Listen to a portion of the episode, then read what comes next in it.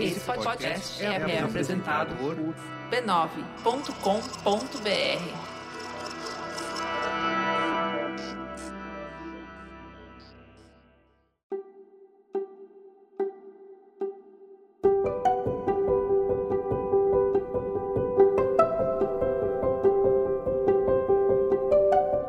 Bem-vinda, bem-vindo ao Autoconsciente.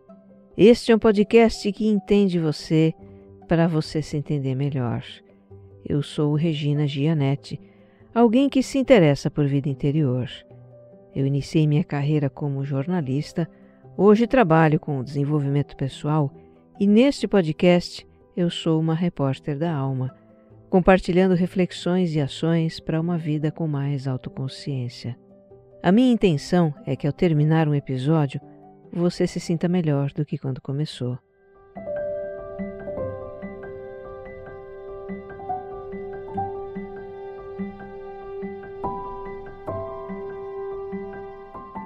Para você que escuta esse podcast pela primeira vez, o autoconsciente é quinzenal e é também serial. Ele tem uma sequência em que os temas vão se aprofundando.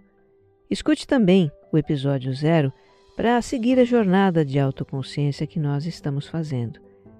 E para tirar o melhor proveito do podcast, escuta sem pressa, um episódio por vez e reflita um pouco. Coloque em prática alguma ideia que o podcast lhe deu. O autoconsciente é quase que uma terapia. Eu te convido também a me seguir no Instagram, que é onde eu mais interajo com os ouvintes. Os meus perfis são regina.gianete e você mais centrado. E se você gostar do que vai ouvir aqui, compartilha, viu? Nas suas redes sociais e grupos de mensagens. Vamos espalhar boas vibrações por aí.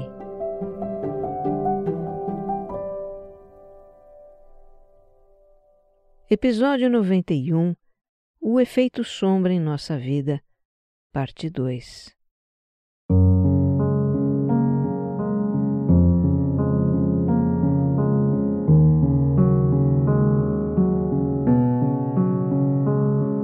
Olha, eu fiquei surpresa, viu?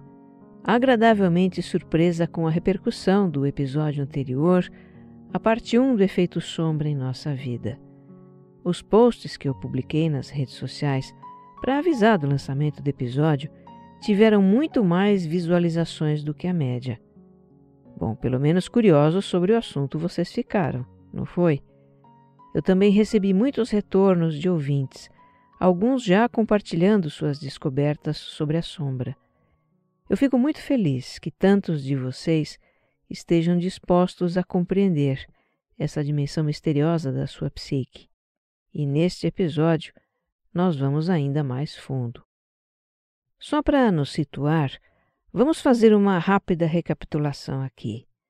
Na primeira parte, nós exploramos o conceito de sombra segundo a psicologia analítica de Carl Jung. E segundo essa visão, a sombra é uma parte do nosso inconsciente que abriga características psicológicas, comportamentos, impulsos, enfim, conteúdos psíquicos que o nosso ego reprime, nega, rejeita, condena, esconde, não reconhece ou completamente ignora. Todo ser humano tem um lado sombra assim como a lua, tem uma face oculta. Embora os conteúdos da sombra estejam ocultos, eles são muito ativos. Influenciam os nossos conflitos de relacionamento, são a causa das nossas implicâncias, daquilo que a gente não tolera no outro. Os conteúdos da sombra nos pegam desprevenidos também e vêm à tona num piscar de olhos, na forma de uma atitude egoísta, um bloqueio, um pensamento obscuro, um desejo inconfessável, e depois nos fazem sentir perplexos, envergonhados e culpados. Também estão por trás de atitudes de autossabotagem, nos motivam a agir contra nós mesmos. E são objeto de um monólogo interno tóxico, de autojulgamento e autopunição por aspectos de nós mesmos que condenamos.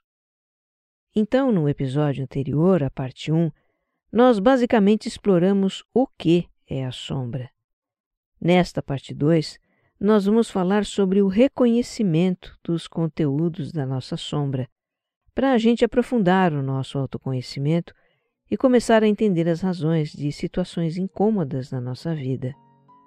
Vai ter ainda uma parte 3, viu? Isso aqui vai virar quase que uma minissérie. O que eu posso adiantar para você é que o trabalho com a nossa sombra, embora pareça assustador, algo que a gente passa a vida inteira evitando, é profundamente libertador.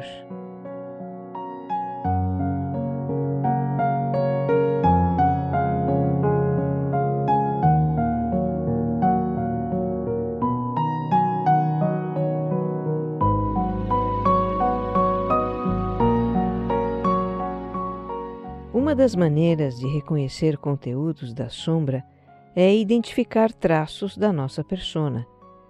Porque, como dizia o Jung, sombra e persona são o oposto uma da outra. Em outras palavras, quando temos clareza do que procuramos aparentar com a persona, temos uma pista do que estamos escondendo na sombra. Naquele livro da Debbie Ford que eu citei no episódio anterior, como entender o efeito sombra na nossa vida? Ela listou algumas personas que nós criamos para encobrir os aspectos sombrios da nossa psique. Não são todas que existem, mas são talvez as mais comuns.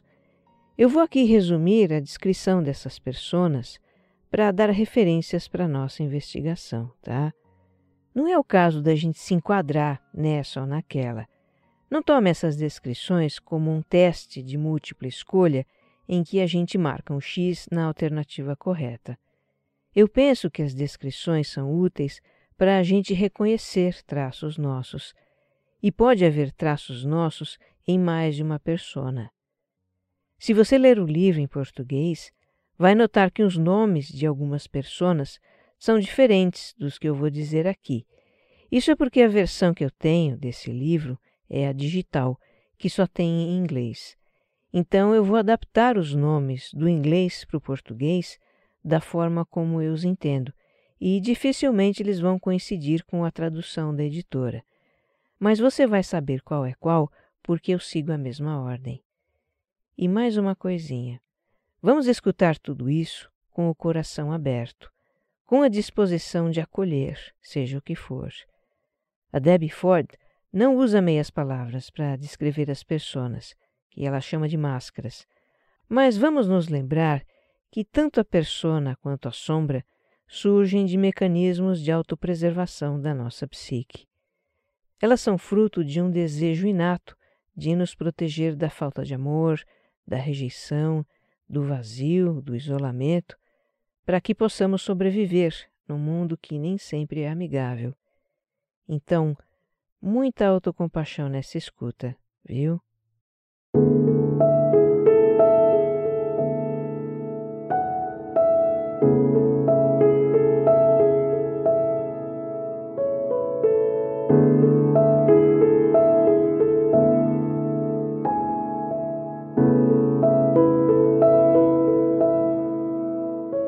A gente começa com a persona sedutora que é movida pela necessidade de se sentir melhor com relação a si mesma. E ela faz isso se tornando o objeto de atenção dos outros. É muito preocupada com a sua aparência, com o modo como é percebida. Se mostra gentil, amorosa, interessada e sexy, e assim atrai quem ela quer.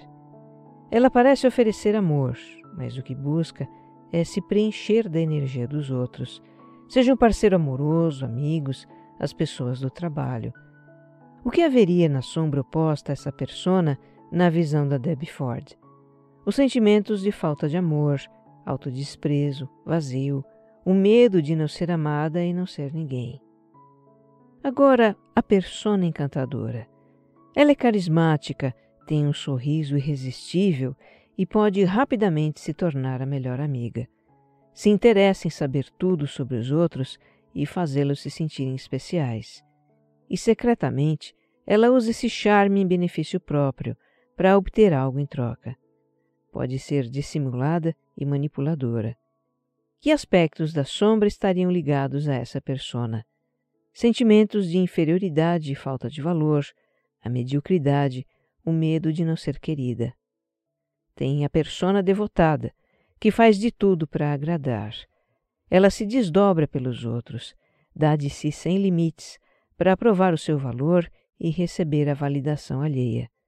Ao se doar, o que ela está buscando é receber amor. Geralmente o ego que cria a persona devotada foi muito ferido na infância e aprendeu a ignorar as suas necessidades para fazer os outros felizes. Em sua sombra, vamos encontrar sentimentos de vergonha, carência e inadequação, o medo de ser inútil, insignificante ou descartável, e uma tendência ao comportamento passivo-agressivo. A persona provocadora usa o controle, a força e a intimidação para obter o que ela quer. Ela é intransigente, impõe suas vontades e pressiona os outros. A sua arma é provocar medo, um sentimento que ela conhece profundamente, porque o sente também, e muito. Ela tem medo de ser subjugada, controlada. Tem um forte instinto de sobrevivência e identifica as pessoas que pode dominar. O que a sua sombra oculta é uma grande insegurança, sentimentos de inadequação e inferioridade, covardia, medo de não estar à altura. Tem a persona sorrateira, que oculta em sua sombra a falta de confiança nas próprias capacidades, sentimentos de inutilidade, ciúme e inveja. Ela é tímida, procura parecer mais vulnerável e sensível do que realmente é, e pode ser facilmente percebida como inofensiva, mas não é. Se ela escolhe alguém como alvo, ganha a confiança da pessoa e então tira proveito dela de alguma forma. A persona tranquilona parece indiferente aos problemas e conflitos ao redor, muito focada nas suas próprias coisas para se importar com o resto. Ela demonstra estar ok e confiante diante de um cliente zangado, um amigo chateado ou um grande problema no trabalho. Mas o fato é que ela está apenas bloqueando o que sente, por medo de perder o controle. A sua sombra oculta uma grande sensibilidade, sentimentos de impotência, incapacidade para lidar com as situações e medo. Tem a persona mártir, que se sacrifica pelos outros e carrega o mundo nos ombros. Ela se obriga a cuidar de tudo, o que parece ser muito altruísta, mas não é bem assim. Intimamente, se acha superior aos outros e acredita que sem ela tudo vai desmoronar. No fundo, no fundo, a persona mártir tem uma grande necessidade de se sentir valorizada. Em sua sombra se escondem o egocentrismo, a irresponsabilidade, o medo de não ter poder e de ser descartável e inútil. A persona boazinha se mostra muito atenciosa, correta e cheia de consideração pelos outros. Ela acredita que ser boa é a fonte do seu valor. É positiva, tem sempre uma palavra amigável e parece ser muito equilibrada, alguém que sabe cuidar da própria vida. No seu íntimo, tem dificuldade para lidar com sua humanidade cheia de conflitos, confusa e imprevisível. O que a pessoa boazinha procura encobrir é a imperfeição, o medo de não ser querida, a maldade e tudo mais que possa decepcionar a si própria. Tem a persona legal, ela entende que ser assertiva e expressar suas vontades causa problemas. Então ela esconde seus verdadeiros desejos e se volta para os outros. Procura ser aquela pessoa legal que ajuda e é querida por todos. Mas como reprimir sentimentos e desejos cria uma pressão interna, a persona legal, vez ou outra, tem um chilique de raiva, ou faz escondido coisas nada legais, como transgredir uma lei de trânsito ou rogar uma praga em alguém. Nesses momentos, ela solta os bichos da sua sombra, onde se escondem o seu lado mau, ofensivo e vingativo. A persona durona. Se ela tivesse um lema, seria Não mexa comigo. Foi criada por um ego que, no início da vida, se sentiu envergonhado por demonstrar sua sensibilidade e, para se proteger, endureceu seu coração. Aos outros, a persona durona aparenta ser cascuda e insensível. Geralmente ela só quer ficar na sua e não é de provocar ninguém. Mas quando se sente ameaçada, vai para cima. Na sombra se escondem suas carências e fraquezas, seus sentimentos de vulnerabilidade e impotência. A persona abusadora.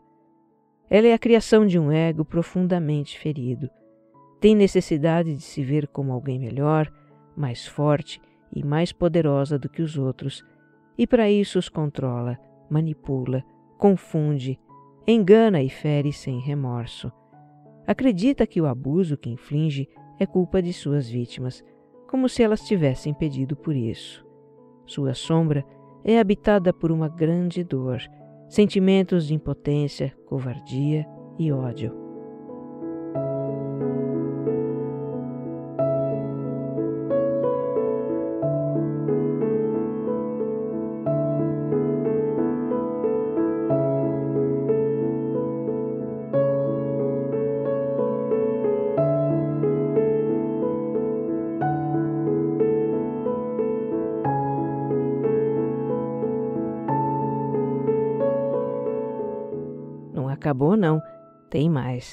Tem a persona autoastral. Ela é otimista, cheia de energia, entusiasmada, calorosa, esbanja felicidade por todos os poros. Diversão é o seu sobrenome. Ela está sempre rindo, rouba a cena, anima qualquer festa. Não é que para ela está tudo bem, está tudo ótimo. A persona autoastral se mantém nessa vibe que é para não ter que lidar com nenhum tipo de negatividade, o que ela teme. Negatividade, aliás, que habita sua sombra, assim como a tristeza, a desesperança, o pessimismo. A persona intelectual. Ela tem muito conhecimento, rapidez de raciocínio, grande capacidade lógica e quer ser reconhecida por isso. Se entra numa discussão, que ela adora, é para vencer. É habilidosa na argumentação e dá um nó na cabeça do seu oponente. A persona intelectual vive basicamente no mundo da razão, onde está acima do confuso mundo das emoções. Sua sombra oculta os sentimentos de inferioridade, de não ser boa o bastante, medo da estupidez e de desafios emocionais. A persona salvadora.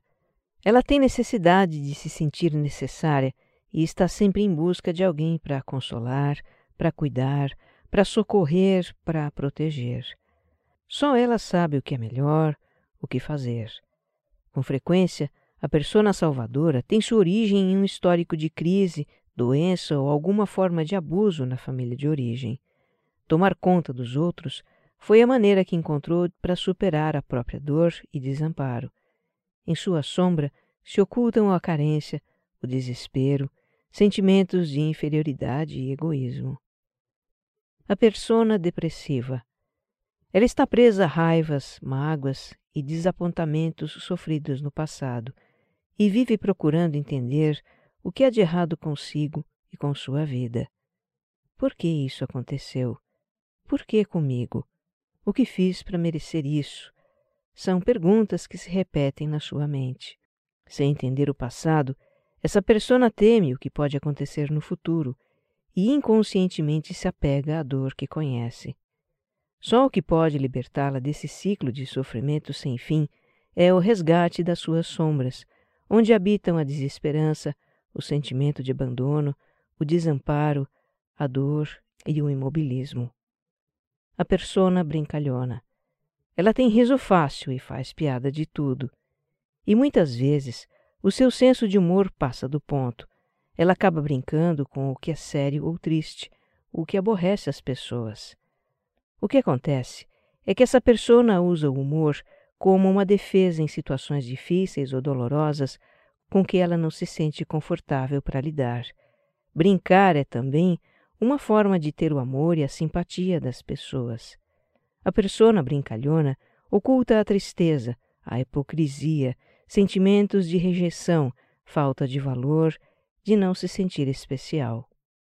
A persona fã autorizada. Ela aspira a uma posição de destaque e cola sua identidade a de alguém famoso, importante, popular ou que se destaca de alguma forma. Diz com orgulho: Sou o namorado ou namorada de Fulano, sou o assessor particular de Ciclano. Sou muito próxima de Beltrano, fale comigo que eu vejo com ele.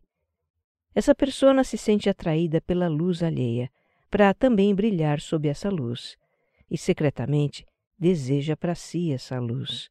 Inveja, insignificância, inferioridade e um aspecto sorrateiro se escondem em sua sombra.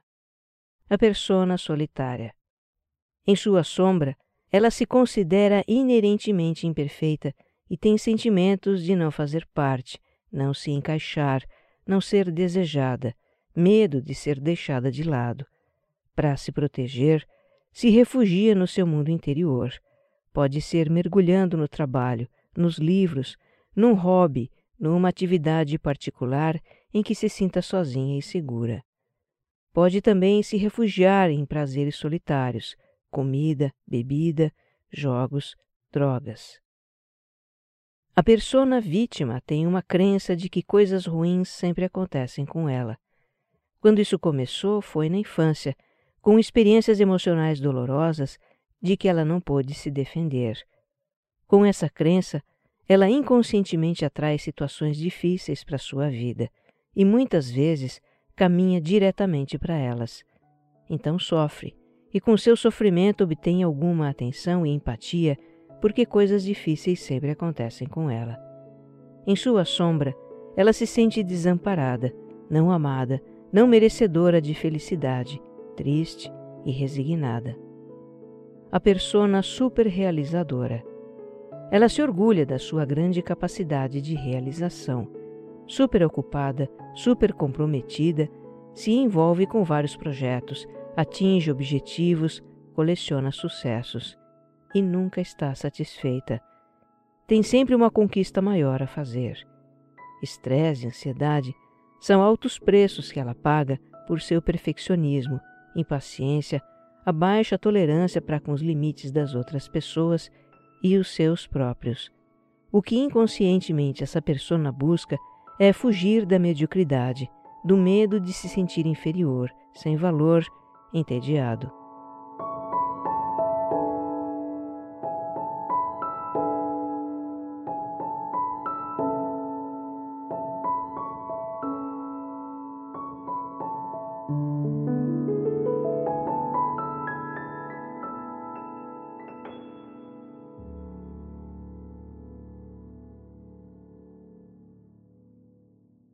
Ao escutar as descrições dessas pessoas, você certamente se identificou com alguma ou mais de uma. Já com outras você sentiu um certo incômodo, não foi? Algo dentro de você disse: Af, eu não sou assim. Que horror! Nossa, como pode alguém fazer isso? Eu estou certa?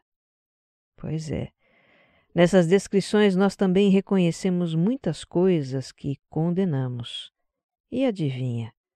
O que a gente condena no outro também está na nossa sombra, não é?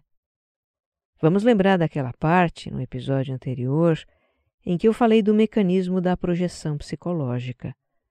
A sombra que o nosso corpo faz sob a luz do sol, ela é percebida quando é projetada sobre uma superfície, não é? Nossa sombra psicológica também é projetada, projetada nas outras pessoas. Ou seja, o que condenamos nos outros é o que rejeitamos, não reconhecemos em nós mesmos. É também um traço nosso, como seres humanos que somos. Um traço que nos esforçamos para manter embaixo d'água, como as bolas de praia da Debbie Ford, mas que de repente pode escapar e bater na nossa cara. Uma ouvinte do podcast me escreveu muito intrigada com essa questão da projeção. Ela contou que detesta quando pessoas contam fofocas, falam mal da vida alheia e que não consegue ver isso dentro dela. Mas é natural que a gente não veja, que a gente não reconheça. É algo que está na nossa sombra. É um comportamento que rejeitamos, que o nosso ego, por consciência e vontade, não manifesta. Mas isso é garantia de que jamais contaremos uma fofoca na vida, se é que já não contamos? Não é. Então vamos prestar atenção em traços, em comportamentos dos outros que nos irritam, que condenamos, porque são aspectos da nossa sombra. Eu vou contar exemplos meus.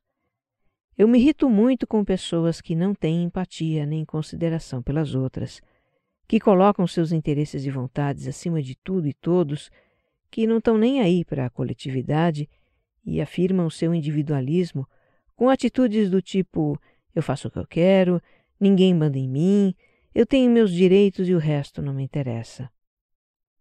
Tem um amigo do meu marido em quem eu vejo essas características e sinto as minhas entranhas revirarem quando ele as manifesta. Eu já quase que me exaltei com ele uma vez. Bom, eu sei bem o que é isso. É um aspecto que o meu ego sepultou sob sete palmos de terra, na sombra. É o individualismo que também existe em mim, como em todo ser humano, e que foi exilado na sombra. Em algum momento da vida, quando eu me senti inadequada ou envergonhada por uma atitude individualista. Eu também tenho implicância com pessoas que falam mal da vida alheia, com pessoas que não falam a verdade, que dissimulam, com pessoas que vivem reclamando e se vitimizando. E, olha, se eu contar tudo que me faz torcer o nariz, ninguém mais vai querer falar comigo. Mas podem ficar despreocupados, tá? Não é nada pessoal. Eu apenas entendi que o que me irrita no outro é o que está mal resolvido em mim. Não foi acolhido e nem perdoado por mim. Então, todos os nossos relacionamentos, em especial aqueles que a gente tem algum conflito, são espelhos para nós. Espelhos para a gente reconhecer aspectos da nossa sombra. Tem um episódio do autoconsciente que explora isso, né? É o 42, quando um relacionamento nos irrita. Uma outra forma como a nossa sombra se revela para nós é por meio dos sonhos, que são um canal para a manifestação do nosso inconsciente. Freud dizia que nós sonhamos com aquilo que reprimimos, desejos que não ousamos realizar, tendências e impulsos da porção mais primitiva da nossa psique. Eu percebo esses conteúdos nos meus sonhos. Vira e mexe eu sonho com pessoas que, no contexto do sonho, simbolizam um aspecto da minha sombra. Algumas são até figuras públicas que estão na mídia. Olha, até com Donald Trump eu já sonhei. Com certos políticos brasileiros, então, nem se fala. Nos meus sonhos eu também faço coisas que eu não faria, de sã consciência. Outro dia eu sonhei que eu estava num restaurante e pedi um prato. Eu estava com muita vontade de comer aquela comida que eu havia pedido e uma moça que servia os pratos colocou uma comida diferente no meu. Aí eu fiquei furiosa e dei um tapa no rosto dela. Falei um monte para ela. O que foi isso? Um aspecto da minha sombra que é capaz de impor vontades aos outros, humilhar, ser agressivo. Um aspecto da minha sombra me dando um olá, eu estou aqui. E agora durma com barulho desses.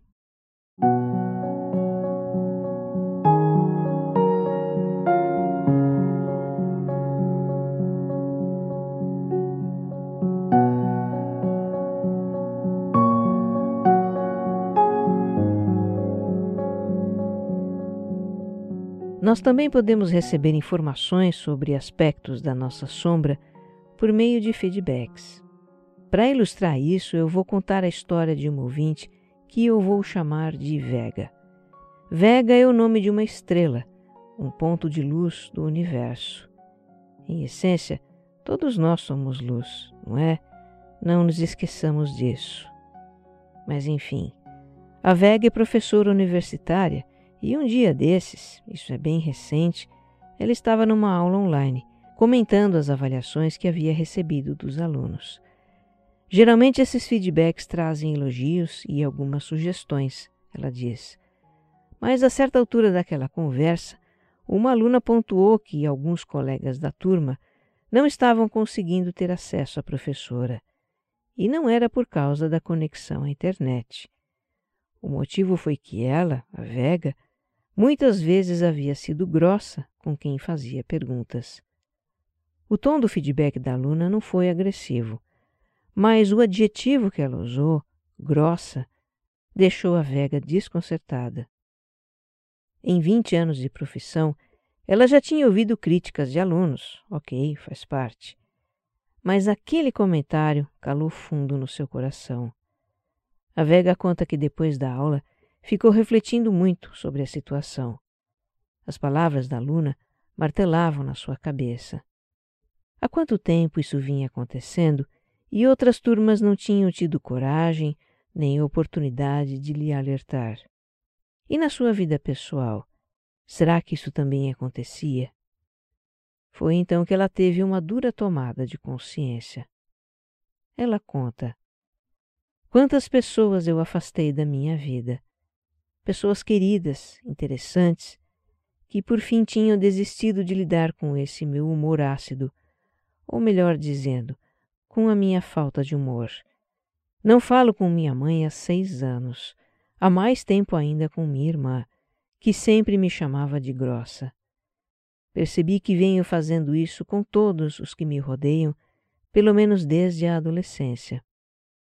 Pouco depois disso, a Vega escutou o primeiro episódio do Efeito Sombra, e então ela entendeu que se tratava de um aspecto da sua sombra que ela procurava esconder com a persona da boa professora. Ainda assim, esse aspecto sempre se manifestava nos relacionamentos de maior convivência. Ultimamente, ela diz, a persona não consegue mais encobrir minha sombra. Ficou evidente até para mim. Mas agora eu posso procurar ajuda. Tenho plena consciência das minhas limitações. É um choque quando algo acontece e a gente se dá conta de um aspecto da nossa sombra. Mas também podemos encarar a situação como algo libertador. Foi o que se passou com o Sol, outra estrela que compartilha sua história aqui com a gente. Em setembro passado, ela passou um momento difícil por causa de uma questão profissional do marido e resolveu viajar por alguns dias. Naquela semana ela tinha consulta com a sua terapeuta e, quando começou a contar o que havia acontecido, a emoção veio com tudo. Ela lembra. Entre lágrimas e soluços, fui nomeando as minhas emoções, coisas que não gostamos de sentir. E foi nesse estado de emoção que ela se deu conta de um aspecto da sua sombra, controlador, calculista, manipulador. Minha família vivia sob o meu olhar controlador. Meu marido estava com a carreira estagnada porque eu não deixava-lhe correr riscos. Quando ele tentava algo diferente, logo eu arrumava um jeito de fazê-lo acreditar que não ia dar certo. E pior, fazia com que ele se sentisse culpado. A Sol encontrou em um lugar ainda mais profundo da sombra um grande medo do abandono, que era a razão para aqueles comportamentos. Descobri que era um monstrinho. Então eu pude me acolher, entender, e o episódio da criança interior me ajudou muito nisso. Ela se refere aos episódios 74 e 75, tá? Acolhendo a criança interior 1 e 2. Depois que aceitou esses aspectos da sua sombra, a Sol passou a dormir sem remédios e se sente segura para buscar as suas verdades.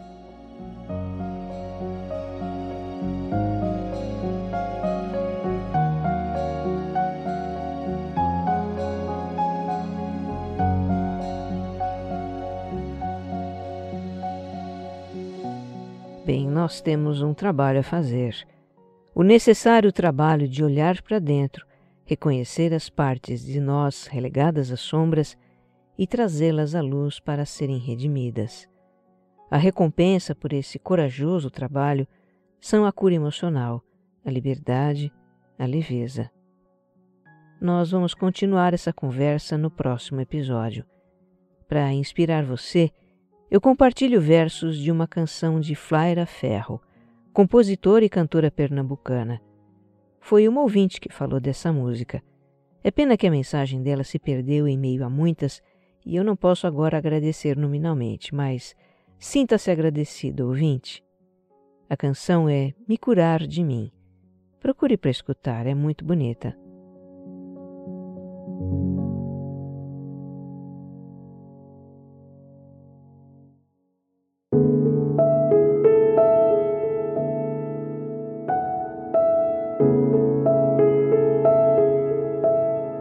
Sou a maldade em crise, tendo que reconhecer as fraquezas de um lado que nem todo mundo vê. Fiz em mim uma faxina e encontrei no meu umbigo o meu próprio inimigo. O ser humano é esquisito, armadilha de si mesmo, fala de amor bonito e aponta o erro alheio. Vim o mundo em um só corpo, este de um metro e sessenta. Devo a ele estar atenta, não posso mudar o outro. Vou pequena e pianinho fazer minhas orações. Eu me rendo da vaidade que destrói as relações.